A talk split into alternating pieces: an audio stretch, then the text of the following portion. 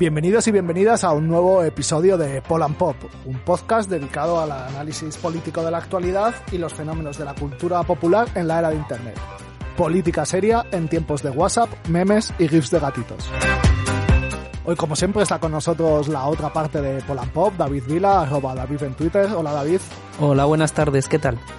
Yo soy Raúl Rollo Fraguas, arroba sambre baja baja en Twitter. Recordaros a todos que nos podéis escuchar en Spotify, Evox y Ancho. Eh, seguirnos en las redes sociales, arroba podcastpol en Twitter y suscribiros para que os lleguen las notificaciones de nuestros próximos programas.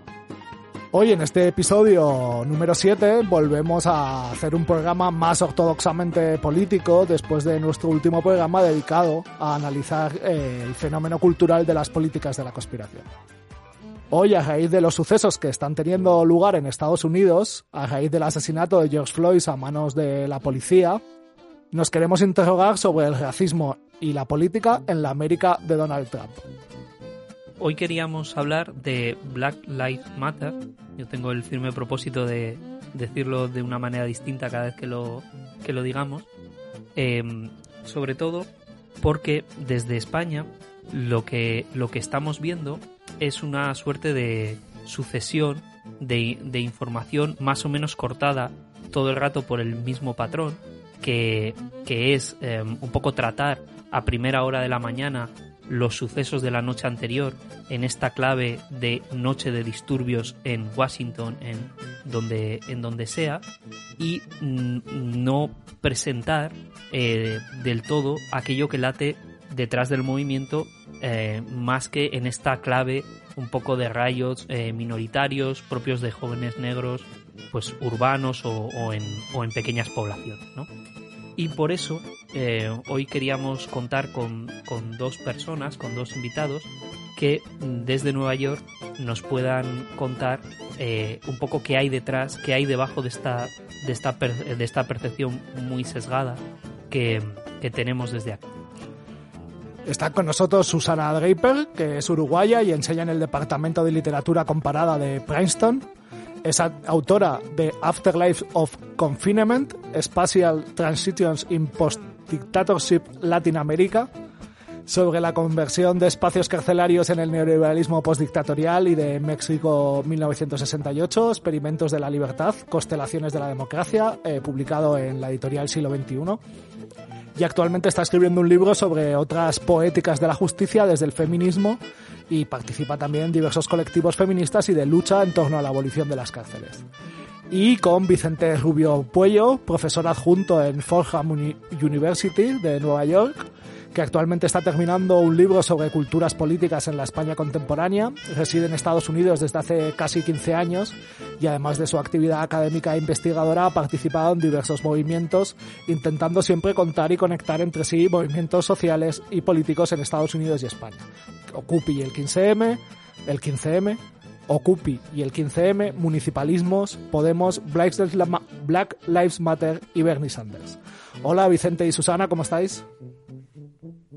Hola, ¿qué tal? Gracias por la invitación. Creo que no he conseguido pronunciar ni una sola palabra bien del libro de Susana, discúlpame. Encantados por teneros aquí y empezamos.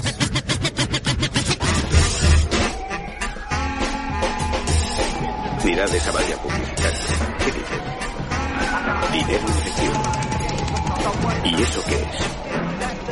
Una valla. Una valla. ¿Pero qué soy, Costello? Tú hablas y él lo repite. Me refiero al mensaje, a lo que significa. Eso se llama manipulación. Y ocurre cuando el valor de la propiedad de cierto barrio cae por los suelos. ¿Ah? ¿Me escucháis? Infravaloran la propiedad. Así pueden comprar los terrenos a bajo precio, luego sacan a la gente, suben el valor de la propiedad y ganan al venderla. Lo que tenemos que hacer es mantenerlo todo en nuestro barrio, todo negro. Propiedad negra con dinero negro, como hacen los judíos, los italianos, los mexicanos y también los coreanos. Nadie de fuera del barrio hace bajar el precio de la propiedad. Es esa gente, matándose entre ellos y vendiendo crack, coca y mierda. ¿Cómo cree usted que entra el crack en el país? Nosotros no tenemos aviones, no tenemos barcos. Nosotros no somos quienes traemos esa mierda por aire o por mar. Sé que cada vez que ponen la tele eso es lo que ven. Gente negra vendiendo Oh, crack. sí, sí, cierto. traficando con crack. Sí, así es. Traficando con crack. cierto. Pero eso no fue problema. Mientras solo ocurría aquí, no fue problema hasta que ocurrió en Iowa. Y apareció Wall Street, donde casi no hay negros. Y si se refiere a armas, ¿por qué hay una armería en casi todas las esquinas de esta comunidad? ¿Por qué? Yo se lo diré. Dígalo. Por la misma razón que hay una licorería en casi todas las esquinas de la comunidad negra. ¿Por qué? Porque quieren que nos. En primer lugar, eh, creo que la pregunta pertinente para comenzar es, es preguntaros cómo, cómo estáis viviendo y analizando vosotros allí desde, desde Estados Unidos eh, lo que ha supuesto el caso de, de George Floyd eh, y, que, y qué ha significado en relación con este movimiento eh, de Black Lives Matter. ¿Qué significa políticamente, eh, más allá de, como señalaba David, la, espectac- la espectacularización de, de los riots?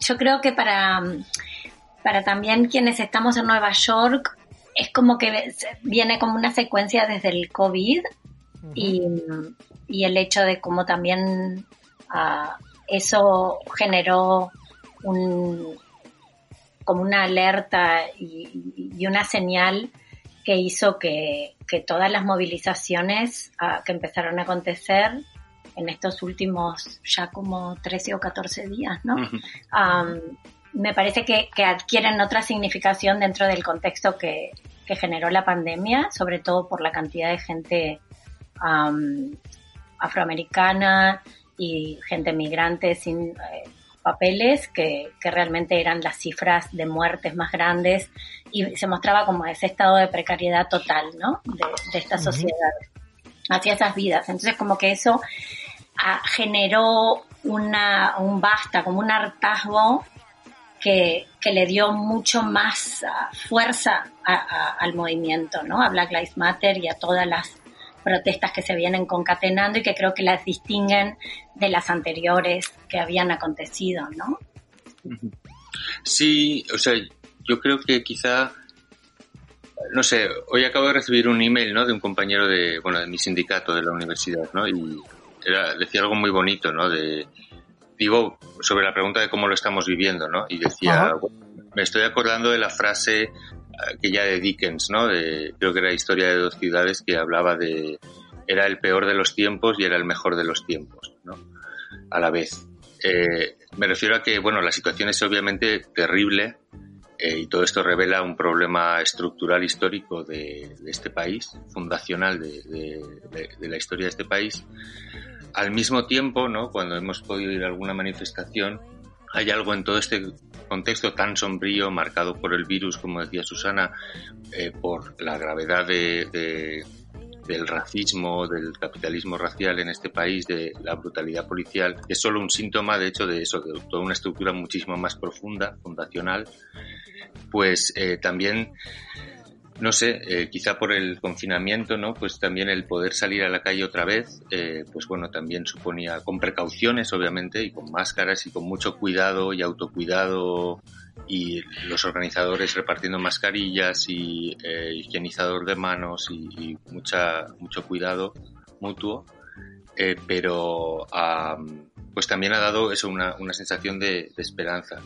Yo creo, conectando esto con, con lo que decíais de cómo se percibe desde España, cómo se lee todo esto desde España o desde otros lugares, quizá yo creo que lo que es importante señalar es que, dado que todo esto pues implica, es la, explosión de un problema que, como digo, es, es fundacional de este país. Y entonces lo atraviesa hasta la médula, es, es algo realmente muy fuerte. Y de ahí entonces también la potencia de este movimiento también es tremenda.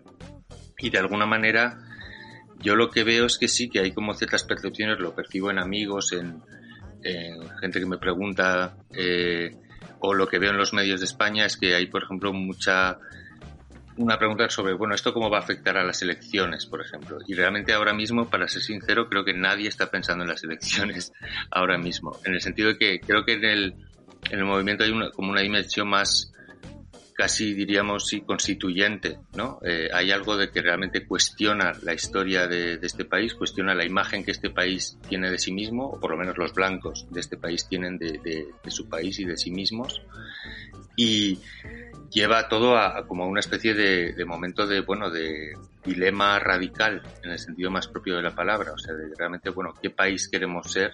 ¿Qué país hemos sido hasta ahora? ¿no? Eh, somos un país donde la maquinaria militar y policial es lo más importante y una economía totalmente, bueno, eso, capitalista, neoliberal, tremendamente cruel, que desprecia la vida humana, o queremos ser otro tipo de país, ¿no? Y yo creo que por la convergencia entre el coronavirus, la situación que ha creado, la perspectiva de la crisis enorme que se viene, eh, y entonces sumado a esto de cómo la brutalidad policial, ¿no? Eh, la violencia policial, eh, pues bueno, todo esto ha hecho converger un montón de cosas y, y sitúa al país en un momento que es realmente de autocuestionamiento muy, muy fuerte, que es difícil de, yo creo, de explicar. Como que, obviamente, las elecciones de noviembre, por ejemplo, pues van a ser importantes en el sentido de si es posible desalojar a Trump de la Casa Blanca o no.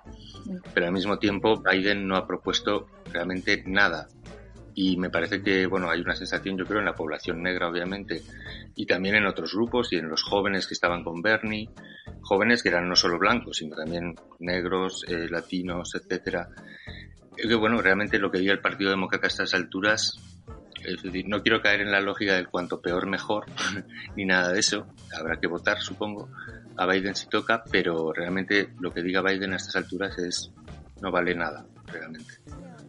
Claro, o sea, se, empieza a responder un poco.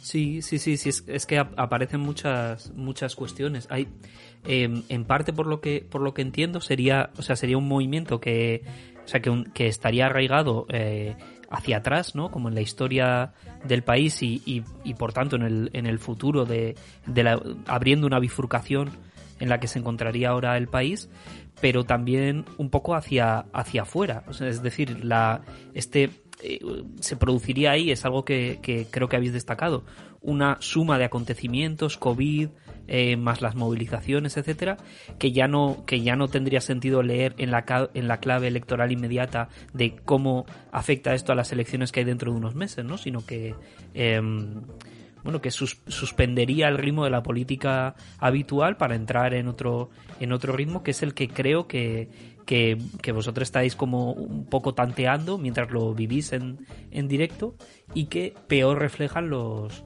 eh, las, las, formas convencionales de, de información aquí, ¿no? Mm. Que, que, también en ese sentido es como que engarza también desde, es decir, como que el, el comienzo del COVID y la, y la diferencia increíble en números de, gente afectada y de gente totalmente abandonada, ¿no? De no, de no dar incluso servicios ah, de salud de personas eh, negras que ni siquiera se les creía de sus síntomas y que ahora lo que se genera también es como una súper ah, situación de escucha, ¿no? De, de muchas de las cosas que no, como que aún incluso dentro del corazón de la pandemia eh, era hablar si la gente más afectada, los barrios más afectados, ¿no?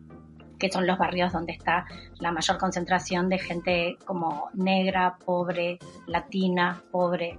Ah, y, por otro lado, eso mismo, porque durante la pandemia empezaron como a articularse coaliciones de muchos grupos de lucha contra la brutalidad policial y las cárceles que son también eh, luchas que vienen siempre como desde lo que fueran los feminismos negros y donde son grupos de mm, digamos como de lucha antirracista y anticapitalista, ¿no? Entonces, como que es interesante que también cuando se empezó a luchar contra que se hacía con el COVID, por ejemplo, desde las cárceles y a pedir liberación, se empezaron a generar plataformas que creo que articulan muy bien con lo que luego está dándose en las movilizaciones, ¿no? Y con esa otra parte que es como una lucha por, resignificar que entendemos por justicia, ¿no?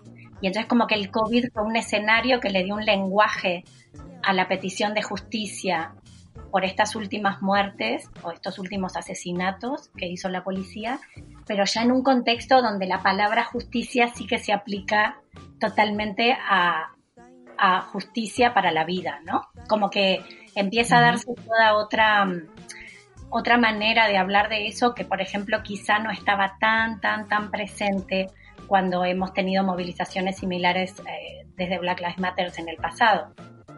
Porque hoy día ya no se trata de decir justicia para George Floyd significa eh, responsabilizar solamente a esos policías. Es decir, que hoy día cuando se dice justicia para George Floyd, lo que se dice es eh, no invertir más en policía, cortar los fondos, ¿no? Que es lo de Justice uh, por George Floyd en estos días es como defund the police, ¿no? Y, el manifiesto que lanzó Black Lives Matter será claro en eso porque era tenemos dos viruses y estamos luchando contra esos dos, ¿no? Que era esta situación particular que demuestra esa crueldad del capitalismo racial que decía Vicente y luego lo que el virus ya había sintomatizado, ¿no? De eso. Y ese es un lado súper importante de este momento también, ¿no? Y de articulación de luchas que vienen de muchas décadas contra la, inversión bestial en policía y cárceles, que tiene que ver con el desinvertir en salud, en vivienda, en modos diferentes de lidiar con la adicción, con los problemas de sanidad mental, ¿no? Con el tema del eh, problema de los cortes de bienestar, de asignación familiar, que vienen desde la era Clinton y que subieron la cantidad de mujeres presas también, como toda esa serie de cosas que hoy día como que aparecen como en una imagen todas como unidas, ¿no? Sí, en un fenómeno tan, tan intenso, eh, claro, siempre confluyen como, como en, un mismo, en una misma imagen, digamos que se, se, dan cita y confluyen como, como diversos conflictos, diversas eh, elementos ¿no? que, que, están en crisis y que, y que cobran eh, cuerpo en, en, la imagen concreta. Eh, por lo que parece aquí, tendríamos por, un lado el, el, problema de la violencia policial endémica contra las minorías, la militarización policial de, Estados Unidos, por otra parte, todo lo que, digamos, la crisis eh, social eh, y, económica, pero también política que genera el COVID, levantando la alfombra de, los problemas estructurales del capitalismo norteamericano y, el, y la cuestión de, digamos, el racismo institucional eh, como, como un elemento estructural de, la sociedad norteamericana. ¿no? entonces, en esta complejidad, por, por empezar a desbrozar y, y poner, y poner claridad en cada uno de estos puntos que, que se confluyen y, que confluyen y, se confunden, eh, yo la primera mm, eh, pregunta así eh, concreta que, me gustaría que, nos ayudes a responder es sobre, digamos, como las formas contemporáneas del racismo en Estados Unidos, ¿no? Que creo que es la es una cuestión que se comprende muy a medias desde, desde, desde aquí o, desde fuera, ¿no? O sea, porque nosotros conocemos nuestros propios fenómenos de racismo y la, y la dimensión que tiene aquí, eh, pero de, la misma manera identificas que en Estados Unidos el racismo tiene una dimensión particular, eh, y al mismo tiempo es difícil como aprender en qué, en qué fenómenos eh, se da, ¿no? Entonces yo os quería preguntar un poco por esto, incluso yendo más allá de, la dimensión fundante de la esclavitud, ¿no? O sea, como no, la pregunta es si partimos de hoy hacia atrás y, atrás eh, llegaríamos a la esclavitud, hoy cuáles son los fenómenos o cuáles son los elementos que articulan el, racismo institucional en Estados Unidos. Eso, bueno, es toda una pregunta, pero quizá mientras vamos pensando, solo quería como añadir una cosa de lo que decía Susana antes, ¿no? Quizá estoy simplemente refraseando alguna cosa, pero eso que algo que impresiona yo creo mucho este momento ahora también es con lo que decía Susana de defund the police o incluso abolish the police, ¿no? que son los lemas que están surgiendo, que mm, bueno, que es uno de estos momentos tan muy reveladores, ¿no? Donde cosas que parecían utópicas o que eran difíciles de comprender hace poco, como el horizonte de la abolición carcelaria y de la policía, ahora es que se hacen evidentes de una manera para muchísima gente con una claridad brutal, ¿no? Eh, entonces es básicamente es uno de esos momentos donde entre el, lo reformista y lo radical, de repente lo reformista se muestra totalmente imposible, de hecho, y totalmente inútil, ¿no? E impotente, y sin embargo lo radical lo que adquiere, pues, esta noción casi de sentido común, de que, bueno, o sea, lo mínimo es por lo menos dejar de gastar tanto dinero en departamentos de policía que hacen lo que hacen y que usan ese dinero como lo usan. Pero no lo sé, la pregunta, bueno, es, es complicada, ¿no? Cómo hacer esa mirada hacia atrás. Desde eh, ahora. desde ahora.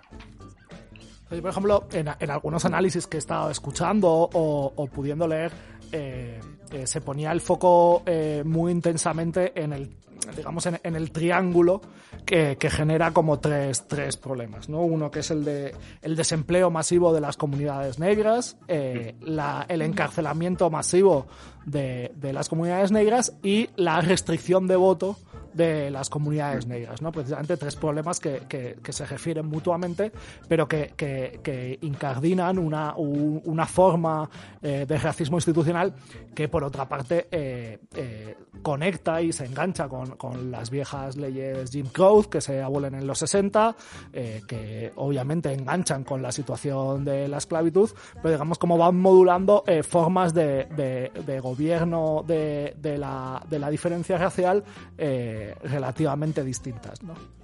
Y yo creo que sí que son como las tres que mencionás, que son como las claves, ¿no? El, el sistema de criminalización y asedio a las comunidades negras es muy fuerte. Uh -huh. eh, es como vivir en un estado de vigilancia permanente por parte de la policía. Y, y, bueno, y si entras a una cárcel es también muy fuerte que los colores, ¿no? De que uh -huh. La gente en su mayoría son personas negras y luego personas uh, migrantes, ¿no? Latinas.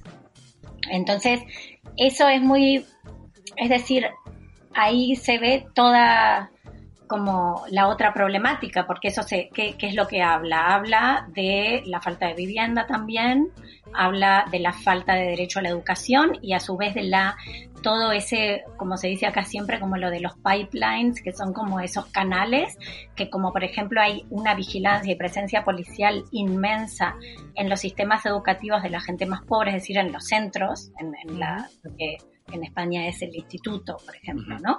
En esos lugares públicos la policía está hiperpresente y mucha de la historia de criminalización de las personas empieza en esa juventud temprana, ¿no? que es lo que allá se, se, se, se, llama como juvenile system, y de ahí las personas pasan directo a la cárcel. Es decir, que a veces por, esa, por ese asedio permanente que hay a personas que tienen de repente 13, 14 años, hay muchas personas que a esa edad ya están viendo que toda su vida, que van, están recibiendo condenas que pasan desde ese sistema de detención de gente joven a la cárcel, que nunca pueden vivir fuera, ¿no? Y es muy fuerte porque es, un, es mucha gente. No es que hablamos de algunas personas, entonces como que es algo sistémico, ¿no? De que, y, lo que es un, como un drama es la ganancia que sacan muchas corporaciones de todo ese proceso.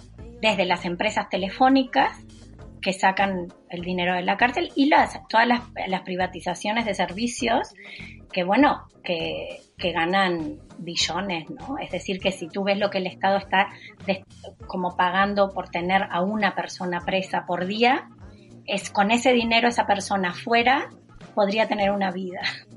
Pero es decir, que, que habla justamente de eso, ¿no? De en qué es que se invierte y que se invierte justamente en ese sistema de, básicamente, de criminalización que lo que hace es que, bueno, eso se vio cuando ganó Trump, que Wall Street, las cifras de inversión en todas las corporaciones que trabajan en torno al encarcelamiento fueron de las que más, en lo que más se invirtió en la bolsa, ¿no?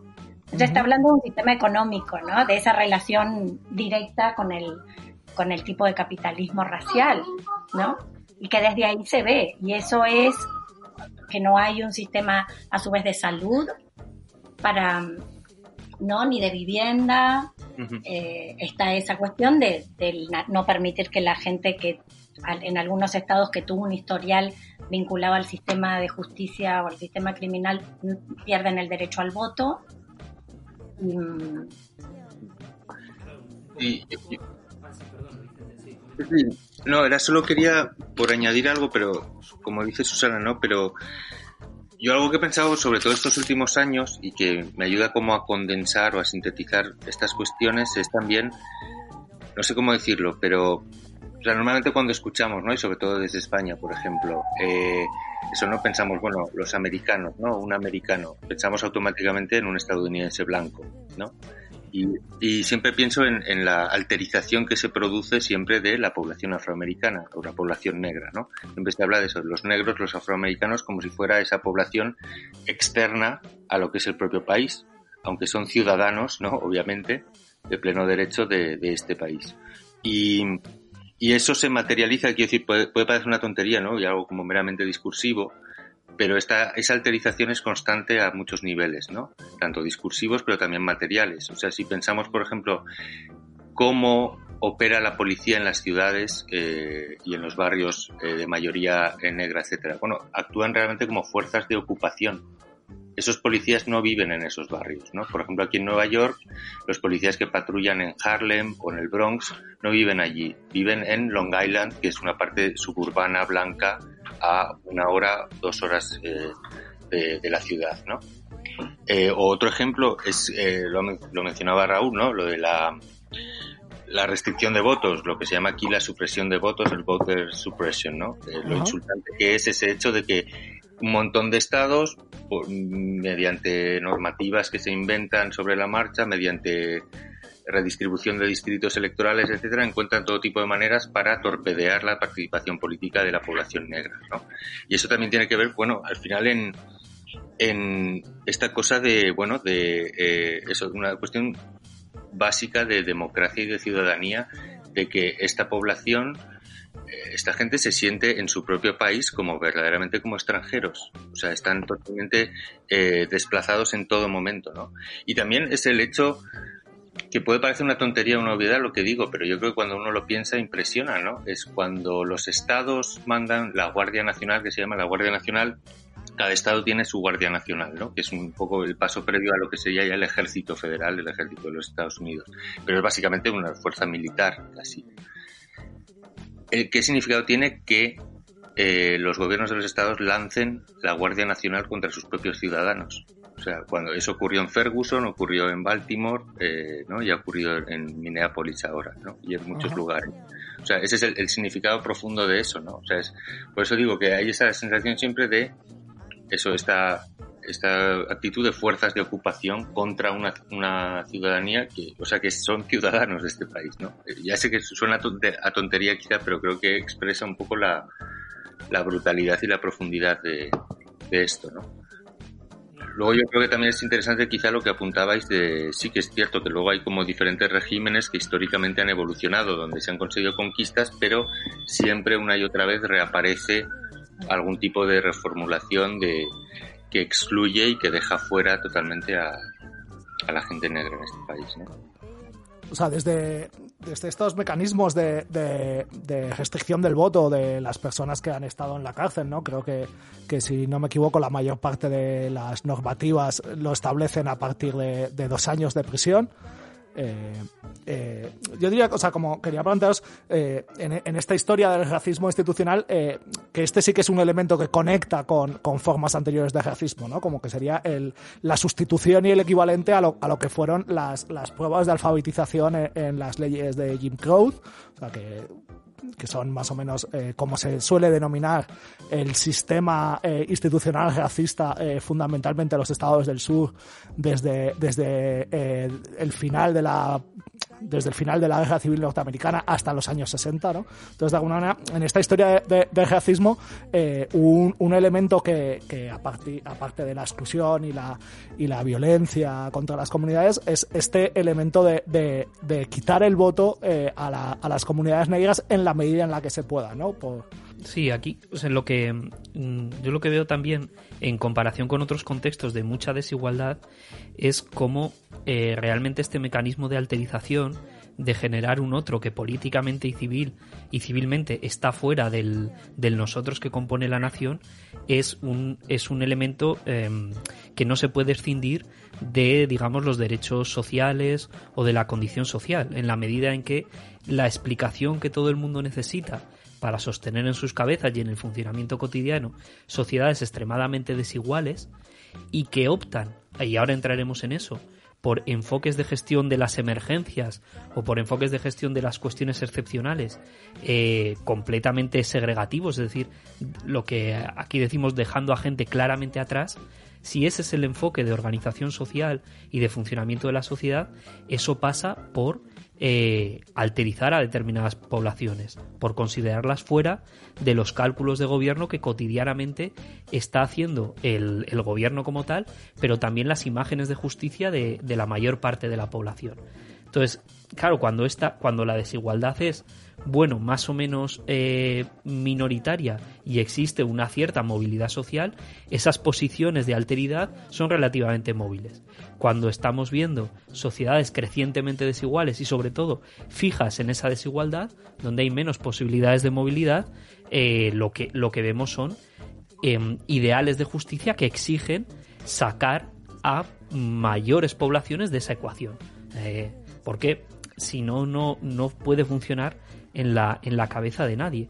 Y creo que esto, eh, aquí lo hemos, lo hemos comentado en distintas ocasiones, se ha visto claramente y, y, no sé si podríais incidir un poco, un poco en esto, en cómo se ha hecho la, la gestión de la gestión del COVID, porque mm, creo que, que apuntabais. Em, bueno, es que no se estaba escuchando cómo estaba impactando de manera diferencial eh, el virus en determinadas comunidades. En, en algunos estados como, como Estados Unidos, parece que lo que se la, esta opción que se ha tomado de mm, eh, privilegiar las necesidades del mercado eh, sobre las necesidades de la población, que pasa efectivamente por no escucharlas, pasa porque no sean población en sentido, en sentido estricto, em, es, bastante, es bastante significativo. Entonces, no sé si eh, nos podríais contar un poco lo que, mm, un poco a la vista de lo que habéis visto en otros, en otros estados, eh, cuál sería lo, lo, significativo de la gestión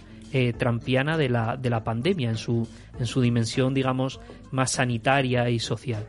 Bueno, o sea, lo que es como la gestión trampiana, sí, eh, no sé, puede ser una forma de expresarlo, es bueno, una gestión que es una no gestión también muchas veces, ¿no? Durante mucho tiempo es una negación de que existe esa realidad. Eh, y digamos, ha sido muy confuso también por eso la forma que ha tenido de, afrontar el problema o de no afrontarlo en muchos casos. Eh, no lo sé, es que si me resulta difícil describirlo sin, porque tampoco quiero caer en la cosa de simplemente concentrarme en Trump, ¿no? que es algo como en su ineptitud y en su bueno, maldad y su frivolidad también peligrosa, ¿no? Pero, pero bueno, sí ha tenido mucho de...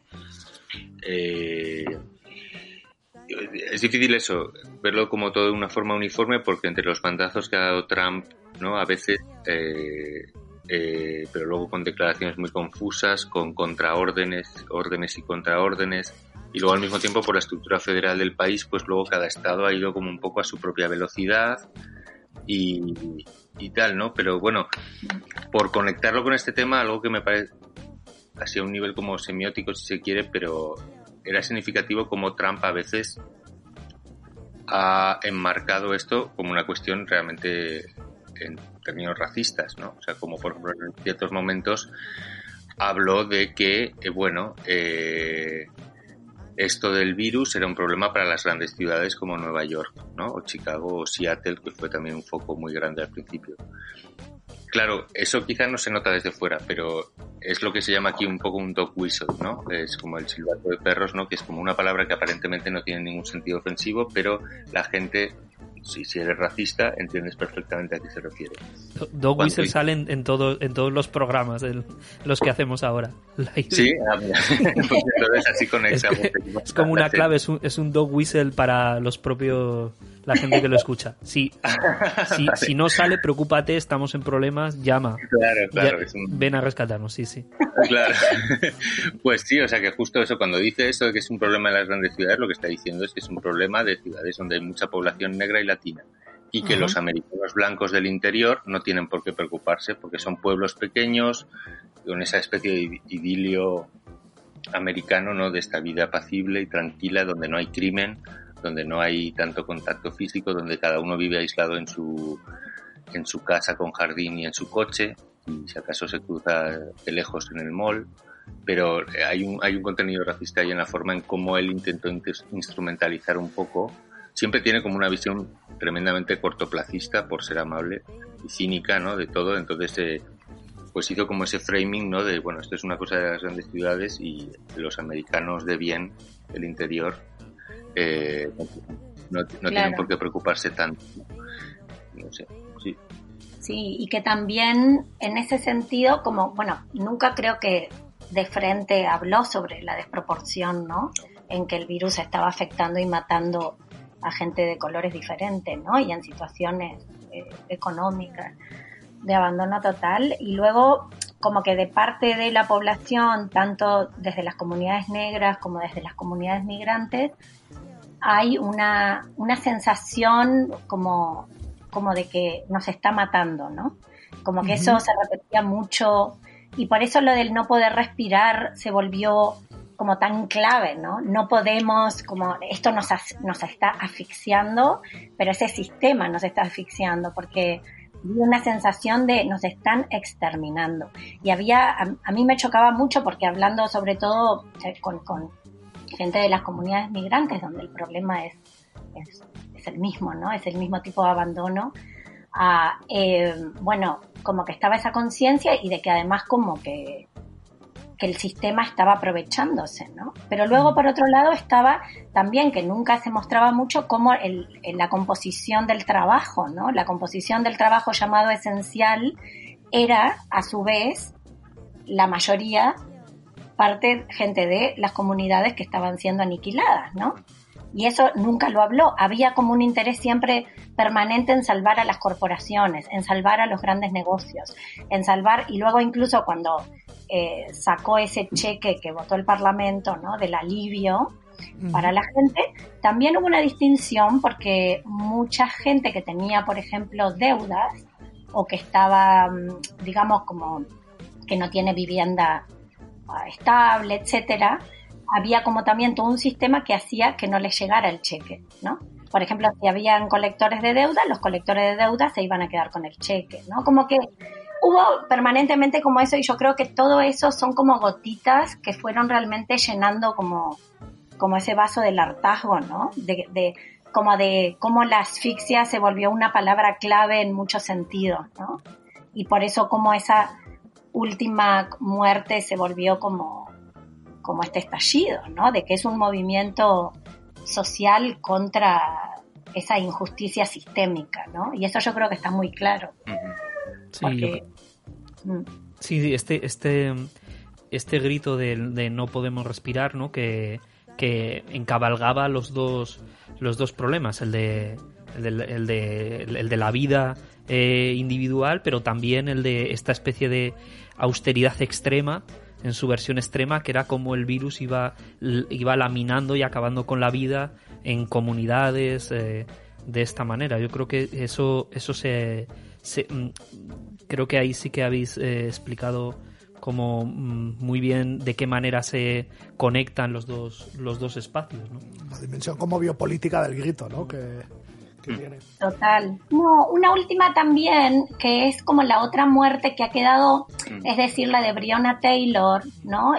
Que, también desde, digamos, las movilizaciones que, que empezaron, que, aquí se llaman como Say Her Name, como decir su nombre, y que son también todas las muertes de mujeres negras y de color por parte de la policía, y que son usualmente nunca son uh, movilizadoras en este sentido enorme, sí son movilizadoras y, han generado mucho movimiento desde distintos feminismos, pero que también yo creo que es una analizar esa muerte que no fue obviamente ah, registrada por video, pero que es una mujer que recibe ocho balazos al menos por parte de un policía, ¿no? Cuando entran a allanar la casa sin pedir permiso y, la pareja actual eh, da como un disparo a y la que recibe los ocho balazos en su cama es ella, ¿no? Y, que también eso es, es un poco con, como que viene a ser otro, otra línea, ¿no? Que este momento está poniendo, ¿no? Y que son uh, esas, como, como, esas vidas Es decir, de por qué en esa situación es ella la que recibe los ocho balazos, ¿no? Y que es un tipo de violencia que todavía cuesta mucho más visibilizar en este sistema y que es el de las mujeres negras y de color, Por conectar con otras de las cuestiones que comentabais, eh, una de las cosas que, aquí sí que está llegando, por ejemplo, vosotros señalabais antes que, la cuestión electoral no, no, no, es en lo que está pensando el movimiento y, pero por ejemplo sí que desde, desde fuera se está, se está viendo mucho la, articulación de la plataforma de, Trump para las siguientes elecciones, como reeditando el viejo eslogan republicano de ley y orden, hmm. eh, y en parte como, como eh, pero bueno, y en parte, eh, el problema aquí eh, sería eh, precisamente la, lo que tú señalabas, Vicente, de, de, la ausencia de oposición, ¿no? O sea, frente, frente a un Donald Trump que, que está aprovechando eh, la coyuntura como para articular una plataforma electoral de ley y orden con, con estas jugadas eh, de, de, crear el, el, el fantasma de, de, un enemigo interno, de un, de un terrorista casero que son eh, eh antifa, eh, etcétera, etcétera. el problema es, es, no, es fundamentalmente la, la falta de, de, oposición. No, no hay un otro al otro lado que, que, que no, que pueda eh, ni siquiera mínimamente hacerse eco de, de, de la voz eh, que está levantándose en las calles. ¿no?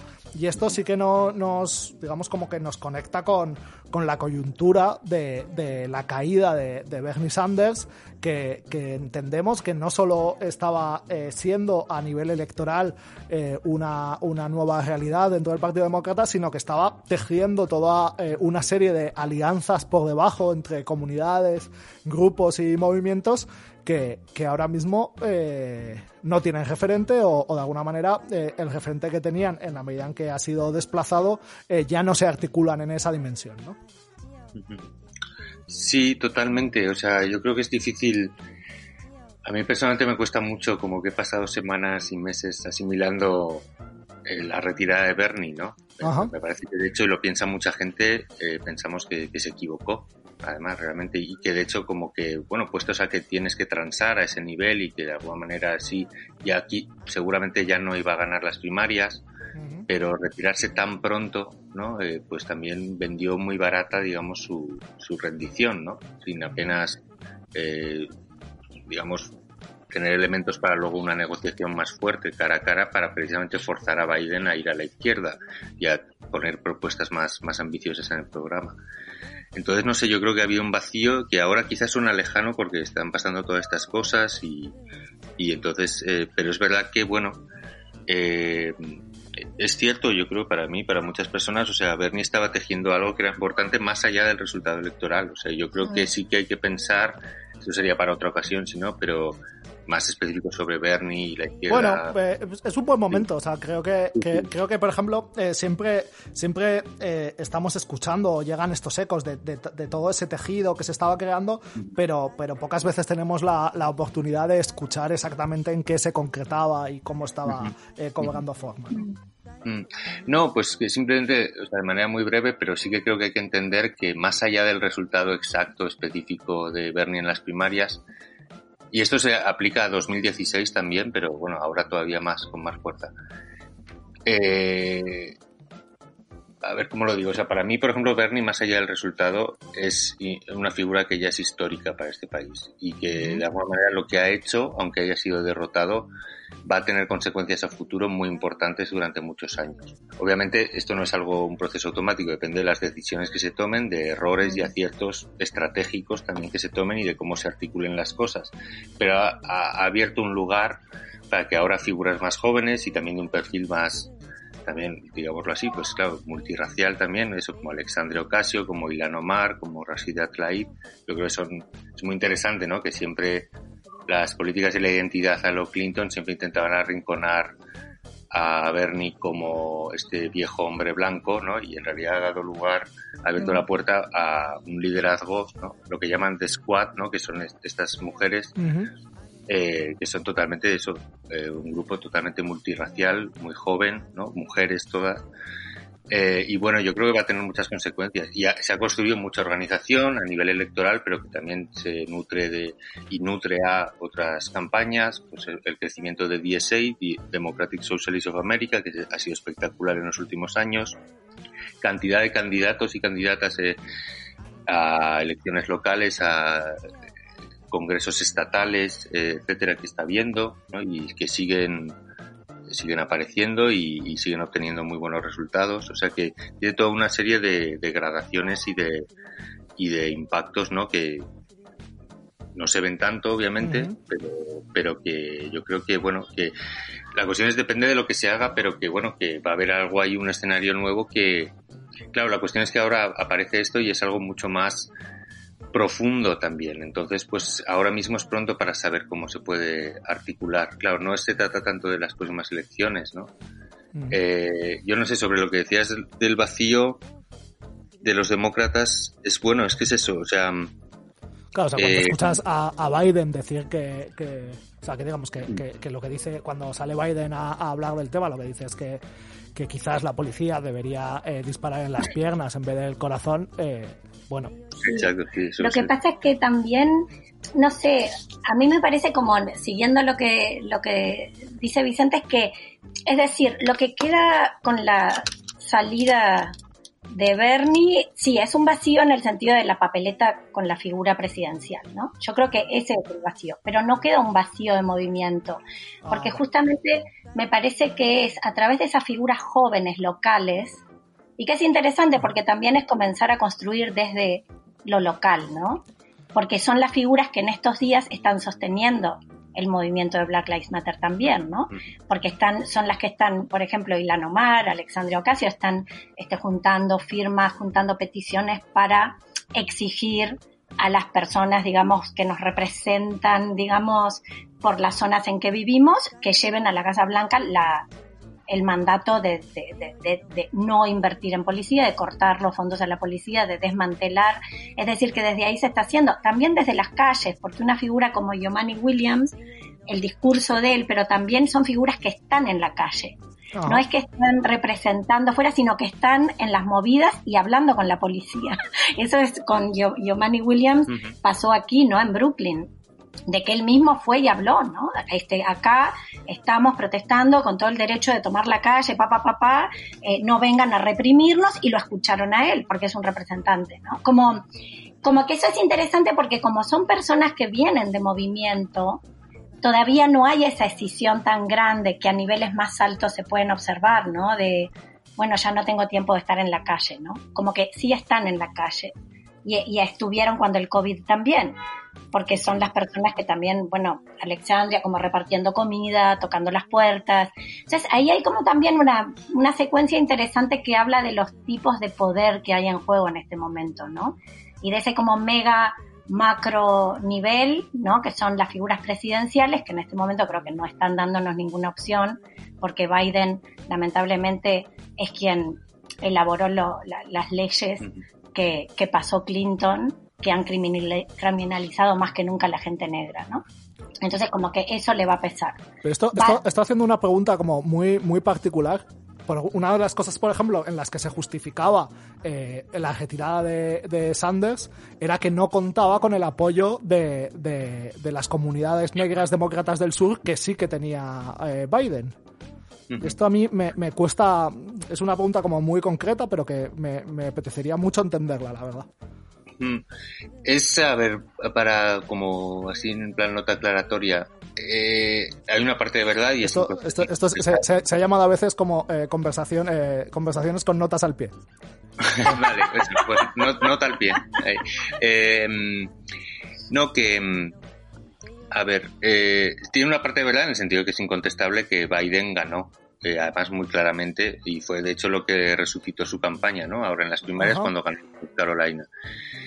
Pero luego hay que hacer muchos matices. Quiero decir que, por un lado, porque a mí algo que me molesta mucho del discurso demócrata, porque Clinton ya lo hacía, ¿no? Y es que hablaban de que eso, la población negra del sur es nuestro firewall, ¿no? Nuestro cortafuegos. Eh, Eh, y hay algo como muy cosificador de eso y que además asume que es eso. O se habla de el voto negro. Y bueno, pero ¿cuál es el voto negro? O sea, porque como Mm. cualquier voto está fragmentado en cuestiones de clase, de edad, de geografía. O sea, no es lo mismo el voto negro en el sur que en el norte, eh, etcétera, ¿no? Un montón de factores. Y sobre todo que también lo que esconde ese dato, aunque es cierto que ganó incontestablemente Biden, es que la fractura generacional es muy fuerte en la población negra también. Eh, a- es decir, eh, le votó sobre todo gente muy mayor, igual que también en, en la población blanca y latina. Por cierto, la- el corte de edad es clarísimo. O sea, la gente, básicamente, la gente de más de 40 o incluso más de 50, no, creo que más de 40 eh, vota a, a Biden y la gente menor de 40 vota clarísimamente mucho más a Bernie. Eh, y eso, esa, esa fractura, digamos, se da en la población negra también. Yo siempre pongo un ejemplo que me parece muy claro y conecta con Black Lives Matter también, qué significa Black Lives Matter. A mí me impresionó mucho leer algo de cuando Ferguson, ¿no? En 2014, eh, o sea, lo que quiero decir es que, por ejemplo, este apoyo a Biden de la población negra está muy fundamentado en figuras de liderazgo, que tienen que ver pues con reverendos de diferentes iglesias, con figuras clave del aparato demócrata del estado de South Carolina y de otros estados del sur, etcétera.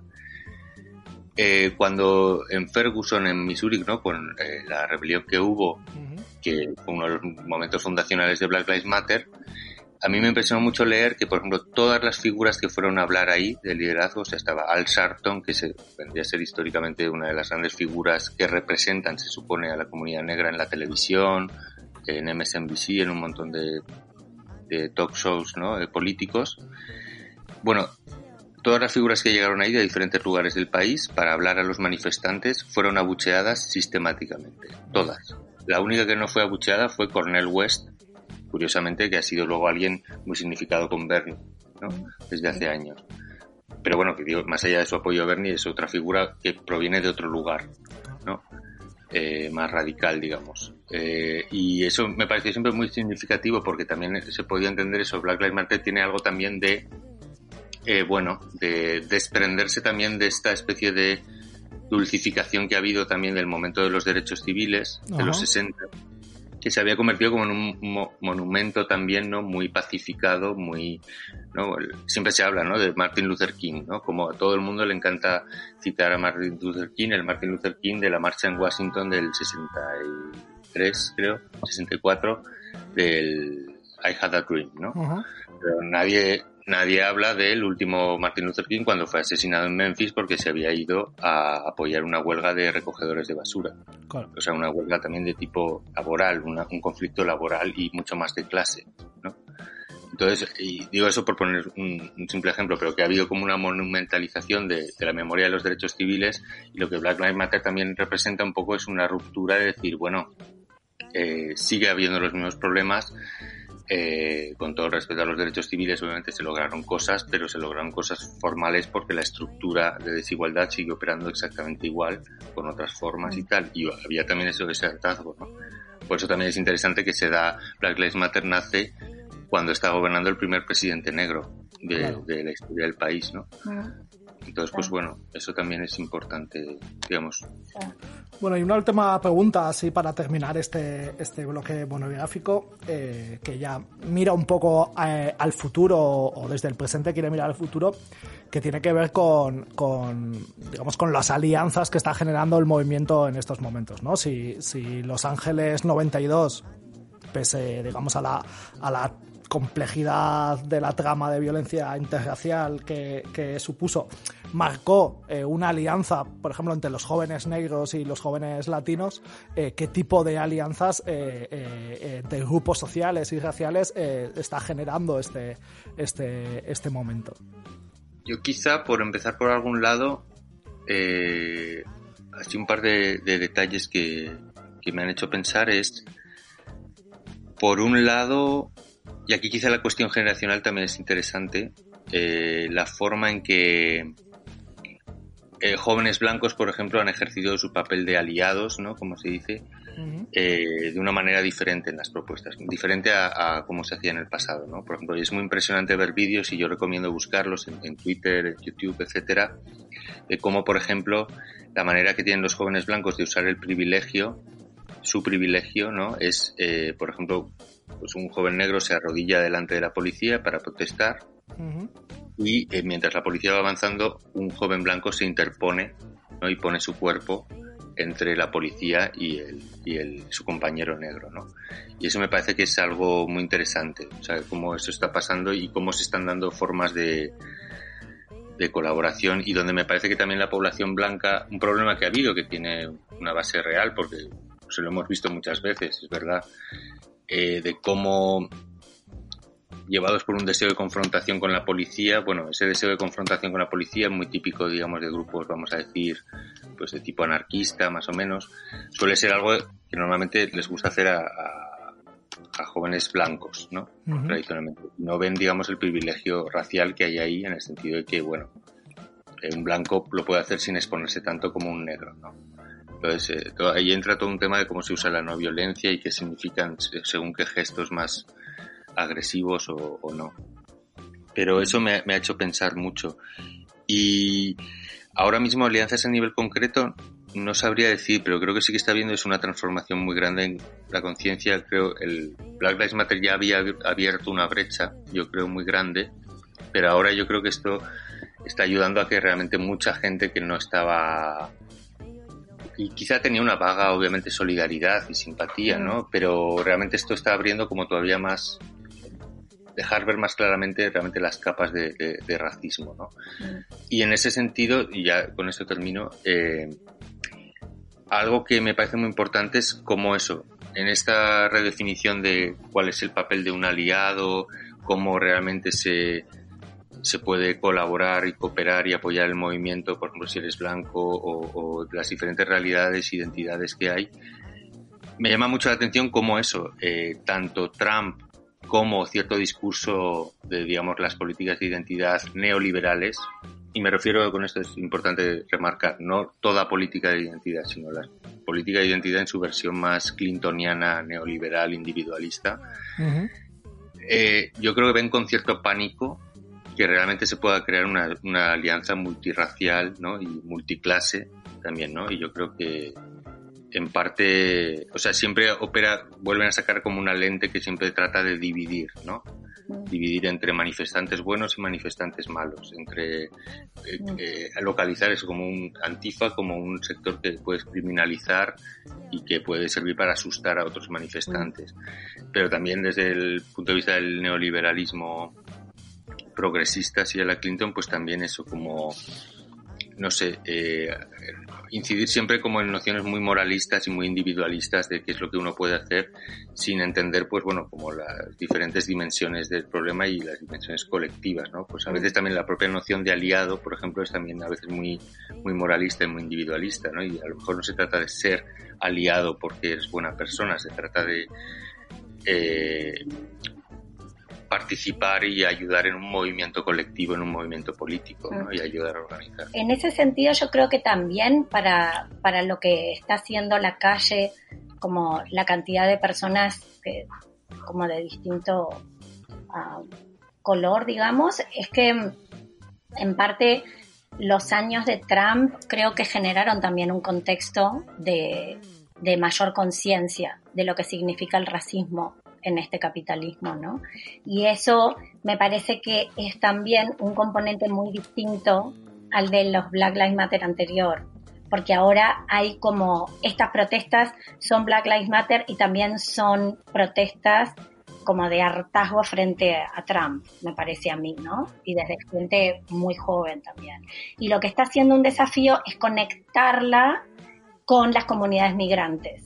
Es decir, Ahí no ya en la calle, porque ahí hay un tema de papeles, y eso siempre como que está, que, pasó en, el pasado y ahora, ¿no? Del, nivel de exposición a que te deporten, por ejemplo. Pero sí, desde los grupos migrantes hay un intento de cómo significar también la lucha contra la policía migratoria, ¿no? De cómo enlazarlo. Y eso yo creo que ahí, a nivel del sentido ese de alianzas, hay algo muy potente también que puede pasar o capaz que no, pero se está empezando a dar. Así desde los más pequeños, ¿no? Pero como programas, como, ah, como buscar un lenguaje, ¿no? Mm. Y, eso te está dando también. Y, an- y antes, Susana, comentabas, has introducido también este vector del, del feminismo, un poco a propósito del caso de Brain, de, que luego hemos Sí, eh, saltado de tema, pero no sé si este, si este vector está como, eh, digamos, componiendo, eh, aportando a esta transversalidad de alguna manera que, que sea también destacable. Sí, a mí me parece que sí, porque la larga tradición en este país de lucha contra la violencia policial, carcelaria, es decir, y, y la forma de justamente de pensar en, en la transversalidad viene de los feminismos negros ah, y de los feminismos negros y de mujeres de color, ¿no? Que acá es como el modo en que se habla desde las comunidades, ah, digamos, que no son blancas, ¿no? Pero que entonces, en ese sentido, a mí me parece que lo que, lo que quizá no es, no es tan así como, no está haciendo algo separado de, a mí me parece que quizá lo que falta ah, es más como historización de cómo esos movimientos vienen de, del tipo de reflexión, de conceptos eh, y de propuestas prácticas que tienen que ver con la historia de los feminismos desde abajo acá en este país y que lo podemos ver por ejemplo con las mujeres que fundaron Black Lives Matter, ¿no? Que son mujeres justamente como mujeres negras, queer, ah, latinx y, y, y trans. Entonces como que me parece que ahí es este como como, que en realidad va de suyo, digamos, ¿no? Claro. Porque está como emerge desde ese lugar. Luego no se está postulando como una lucha feminista, porque como atraviesa todo el tejido, eh, me parece que ahí está el componente de esos feminismos, ¿no? Que lograron instalar. Bueno, pues eh, muchas gracias por, por, esta, por esta conversación.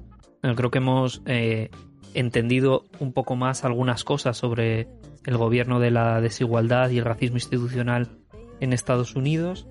Eh, también sobre esta tensión entre las políticas eh, de identidad neoliberales y esta, y esta nueva transversalidad, esta cuestión de amplia de, de alianzas que presentabais que presentabais al final y os, y os queríamos agradecer de nuevo vuestra, vuestra disposición porque es un, es un tema que nos interesaba mucho, en el que básicamente lo desconocíamos todo y nos, y nos queríamos acercar con todo el, con todo el respeto que la situación merece, pero, pero también queriendo, queriendo ver un poco más allá que, que lo que habitualmente se nos presenta en el, en el desayuno, en los medios y creo que dentro de las dificultades para entender algo tan complejo y tan relevante al mismo tiempo el que, el que se está viviendo y empujando en una determinada dirección pues eh, ha sido ha sido muy interesante entonces muchas gracias Sí, un montón de gracias a vosotros, de verdad. que Sí, estáis haciendo un trabajo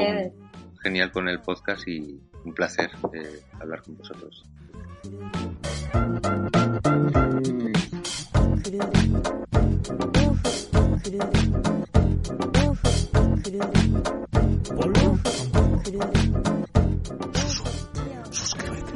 Comienza el segundo bloque del programa de hoy, comentarios de actualidad.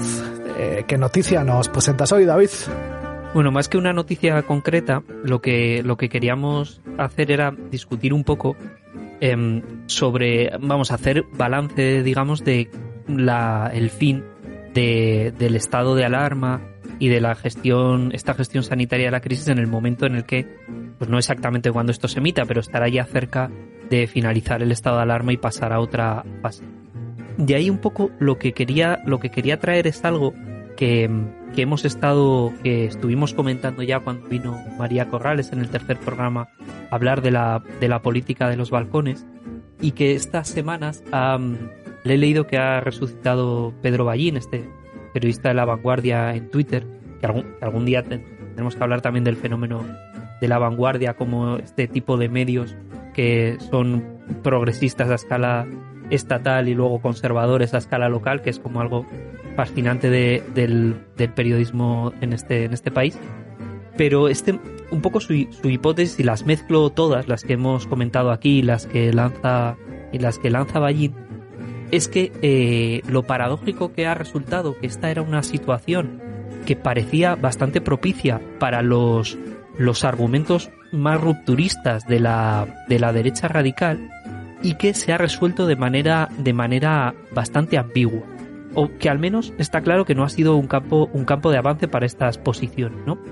Eh, Saballín lo que hace es manejar más o menos una premisa que también atribuye a Inerarity, de que en, las, en estas bases de la derecha radical hay como dos componentes.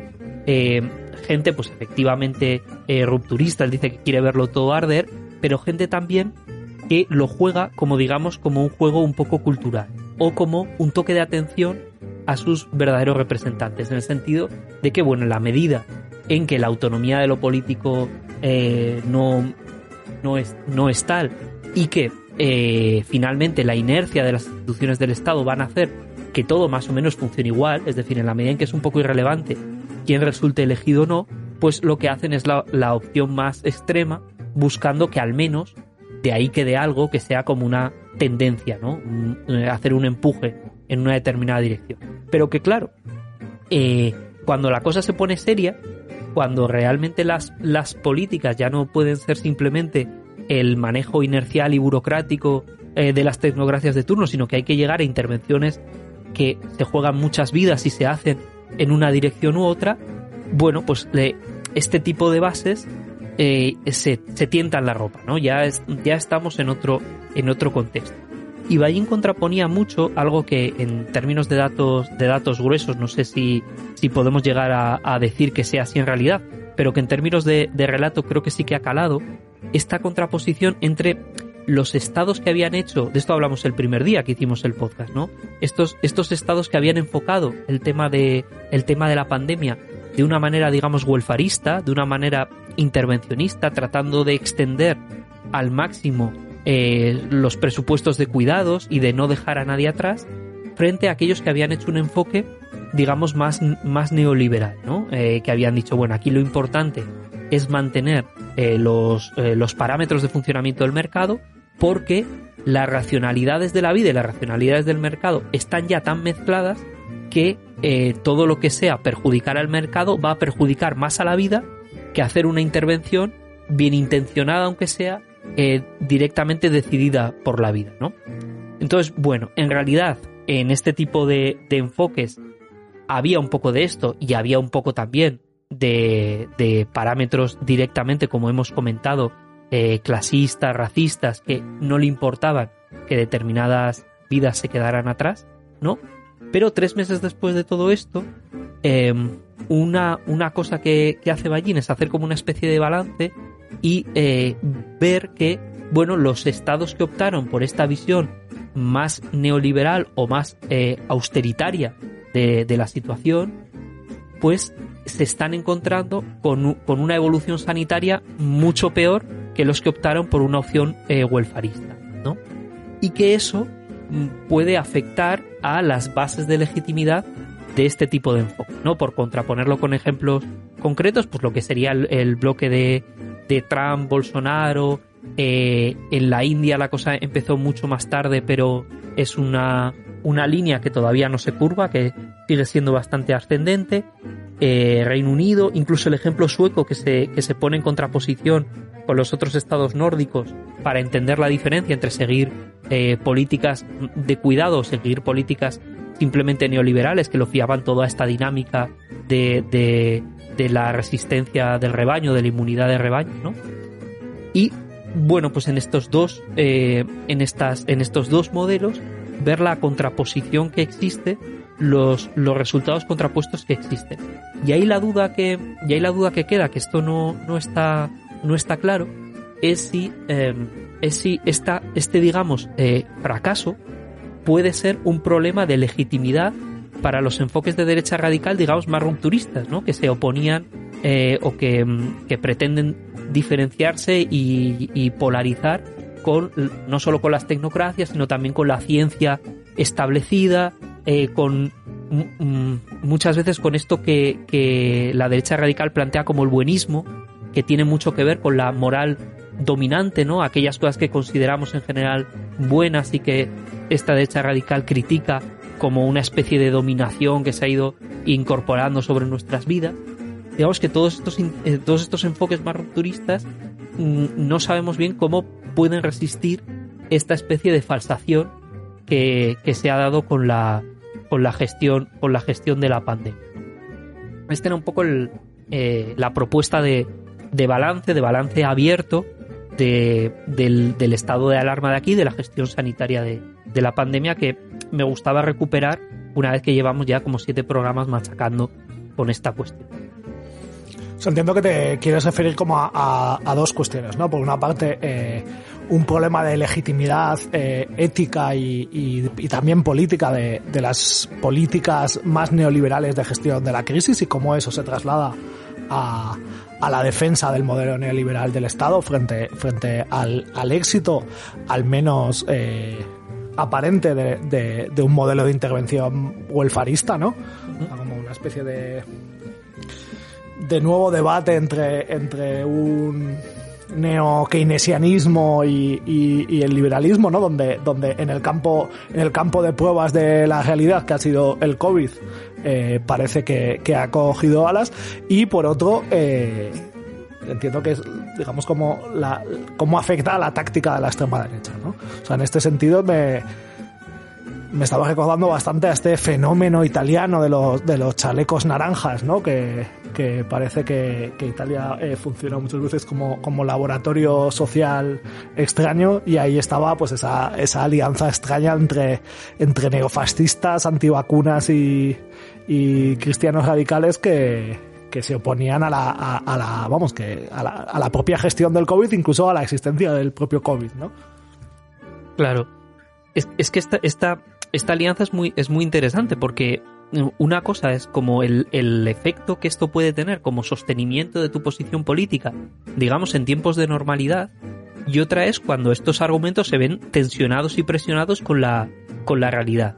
Y, bueno, aquí caben dos opciones, es decir, que precisamente eh, la realidad refuerce estos, estos planteamientos porque, porque están eh, construidos de esta manera, o que mucha de, mucha de esta gente de alguna manera se, eh, se lo plantee. No lo, no lo pienso tanto como, como en términos, o lo que creo que puede ser más interesante, no es tanto como en términos de eh, reconversión individual o de arrepentimiento individual de gente que mm, ha podido llevar como posiciones eh, muy radicales que ahora a la vista de la, de la, de la realidad que producen diga, hombre, pues yo cuando pensaba en, estos, en esto no pensaba en estas consecuencias, eh, cómo, en qué, en qué ambiente eh, es el que sale reforzado de esta, de esta nueva situación.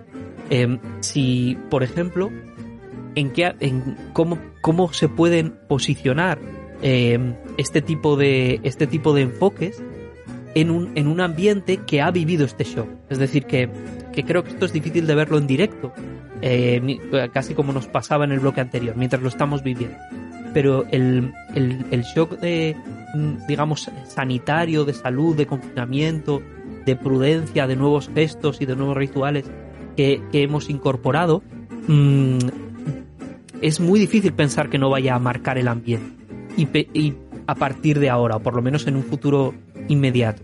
Y, pensar que eso, que se puede seguir haciendo eh, política con las mismas, con los mismos gestos, con los mismos tonos, etcétera, en ese, en ese nuevo ambiente, eh, no, no, parece muy sensato, ¿no?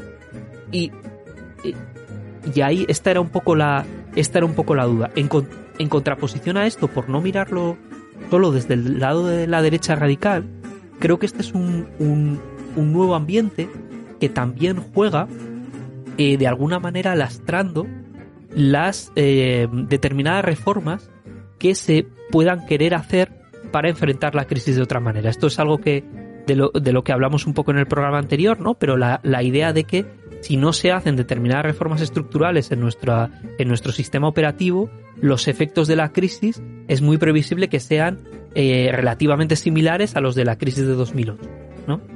Y sin embargo, en este ambiente, como digamos, eh, prudencial eh, que se ha instalado, igual que parece mm, que son un poco impertinentes eh, esas, esas operaciones de, de, derecha radical como más locas, como las que tú comentas, hay otras, eh, otras reformas necesarias que pueden caer también, eh, pueden quedar en fuera de juego un poco por este ambiente.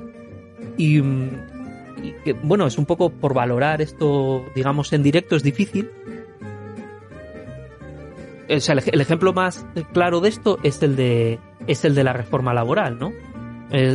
que, que, es algo sobre lo que existía bastante consenso, que, era una, un, asunto a, em, a tratar esta legislatura y, además por los por todos los efectos que tenía no solo sobre la, la, destrucción de empleo cuando hay problemas de crisis sino también por la digamos el tapón a las mejoras sociales que introducía a la movilidad social ascendente que introducía cuando había momentos de bonanza por lo cual eh, puede haber momentos de o años seguidos de crecimiento económico como estos anteriores sin que se reduzca apreciablemente ni la precariedad ni la temporalidad ni la, eh, sin que aumente la masa salarial etcétera y que ahora yo he percibido más consenso del que esperaba de hecho acerca de este argumento de esto no toca en este momento. No toca no se puede cambiar de caballo en mitad del río no no se puede dejar una cosa que a mí jurídicamente me fascina, como dejar sin, sin, legislación laboral esto, como si no hubiera una norma aplicable cuando se deroga la, la última norma o se propone, o sea, se deroga y se propone otra en sustitución, que es como el mecanismo más evidente de creación de derechos desde hace 200 años. Eh, pero, pero, sí, pero sí que me parece significativo de, del, del nuevo ambiente. Del mode, ¿no? Mm, sí que las cosas no se muevan mucho. Me parece bastante interesante. Yo no lo había pensado exactamente así, porque sí que sí que tenía la impresión, o sea, como que, ha habido un cierto cambio de, de, modo de estar precisamente entre, entre la fase más clínica eh, y, esta nueva fase, ¿no? Como que pasado el susto, este volver a la normalidad eh, también eh, retrotrae todo toda la imaginación y todo el campo eh, semiótico de que las cosas sean lo más parecido a como eran sin eh, muchos más cambios de eh, toda esta extraordinaria parafernalia de, como tú decías, de nuevos gestos, de, echarse fusfris cuando entras a, un sitio, cuando ponerte los guantecitos y tal, en el cual ha habido como un giro conservador en, pocas semanas, si, si entiendo bien lo que quieres decir. Sí, sí, esta, esta es la. O sea, este es el ambiente un poco que se percibe. ¿No? Eh, también, viéndolo en el. Viéndolo en el momento. No, o sea, diría que es un ambiente conservador, pero claro, conservador también en sentido estricto de conservación de la vida. O sea, que aquí lo que ha habido es una situación vital que se ha visto atacada por este, por este agente vírico y la gente, eh, digamos, toda la estrategia que hemos seguido la del confinamiento es una especie de repliegue, ¿no? De repliegue de una la propia, claro, la propia idea de inmunidad parte de esta de esta noción de replegarse frente al virus que te que te que te ataca, es decir, que es una conservación, pero es una conservación una conservación de la vida, no tanto del status quo, porque lo que el status quo parece que determinaba en ese nuevo momento, la tendencia era una pendiente hacia el abismo. Es que es un poco lo que hemos, la conclusión que hemos sacado en los lugares donde no se hace nada. Claro, aquí precisamente se ha hecho para conservar y se ha, y se ha hecho cosas como muy intensas para conservar. Pero claro, el, el eh, digamos, el telos de, esa, de toda esa estrategia es la conservación de la vida. Y parado, eh, parado un poco el, problema, la inercia que queda es la de la, la prudencia, la conservación, un poco todos estos, todos estos parámetros. Y eso, eh, si, lo, si lo seguimos un poco, es un poquito la suspensión de lo político también. Un poco las. No toquemos demasiado nada, no, nos toquemos entre nosotros, pero tampoco toquemos la cosa esta que parece que vuelve a la nueva normalidad, que vuelve a funcionar. Y eso, a la vista de lo que, lo que comentaba, del, sistema operativo que hay en vigor, puede ser un, puede ser un problema de, de, traernos, de traernos malas, malas situaciones. De traer una serie de problemáticas que estaban en la agenda y que, y que quedan en suspenso sin que sus efectos eh, dejen de operar, vamos. Claro, la, la alternativa, la alternativa a eso que, alguna vez hemos, hemos hablado también, es una, algo que sería como una eh, contradoctrina del shock, ¿no?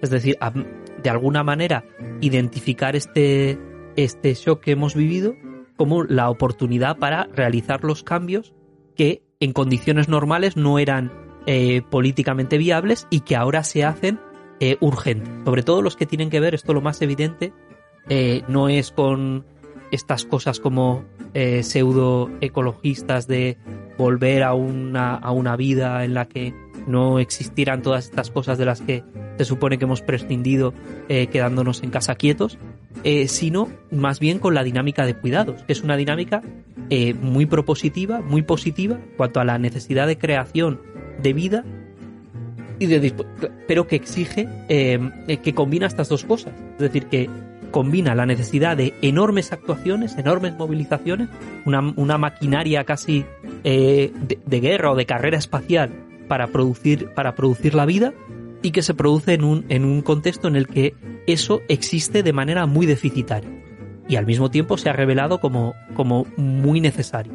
Entonces, ese es el contexto de, de, de aplicar reformas eh, enormes, ¿no? Ese es el contexto de oportunidad de aplicar reformas enormes.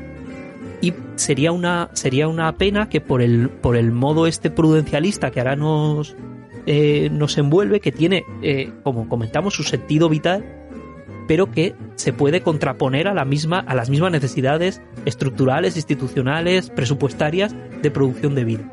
Entonces, yo creo que tendremos que recuperar este, este asunto en, en los próximos episodios porque mm, a mí me da que nos jugamos en esta, en esta tensión cómo va a ser lo de la nueva normalidad.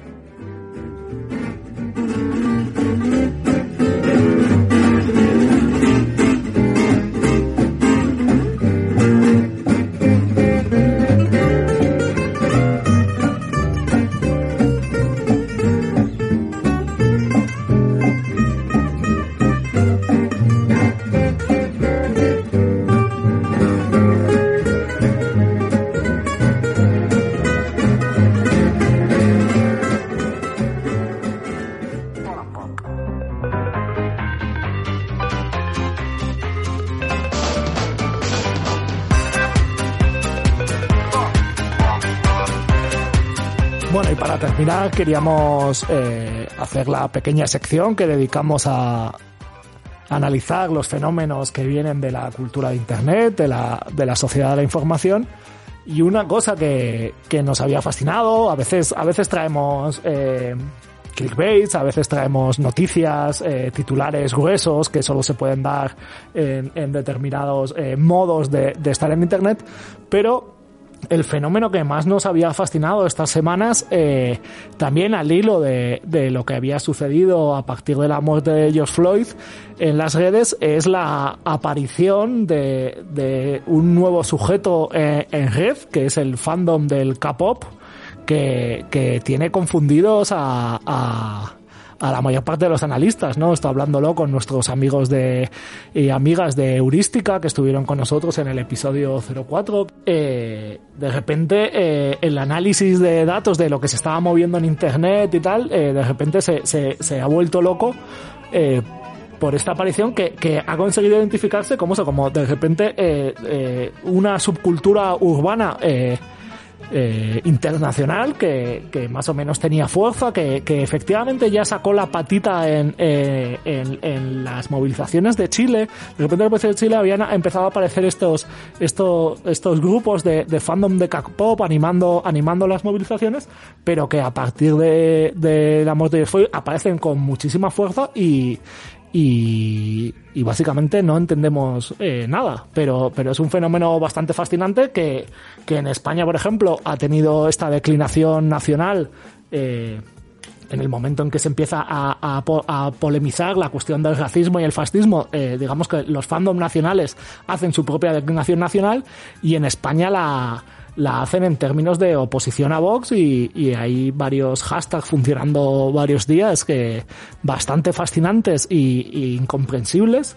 Eh, no sé si generacionalmente o por, ausencia de, compartir una, una, cultura común, pero que al mismo tiempo son fascinantes, que ha sido este hashtag de, de facha que veo, facha que fan cameo y Abascal Princesa, que os recomendamos a todos eh, eh, revisitar porque, porque es un fenómeno eh, de, de, meter, de inyectar código cultural en, en, en el conflicto político, eh, que además ha levantado eh, una, una interesante polémica, un interesante debate en, en, los sectores de, de la izquierda eh, a la hora de, de, de, incorporar este fenómeno entre, entre quienes entre quienes de alguna manera pensaban que bueno simplemente es una moda eh, más a la que se suma un, un, un grupúsculo eh, social eh, quien quien lo celebraba y tal pero que en última instancia nos da nos da eh, el debate, yo creo que clásico y por otra parte eh, tremendamente aburrido y en mi opinión superado,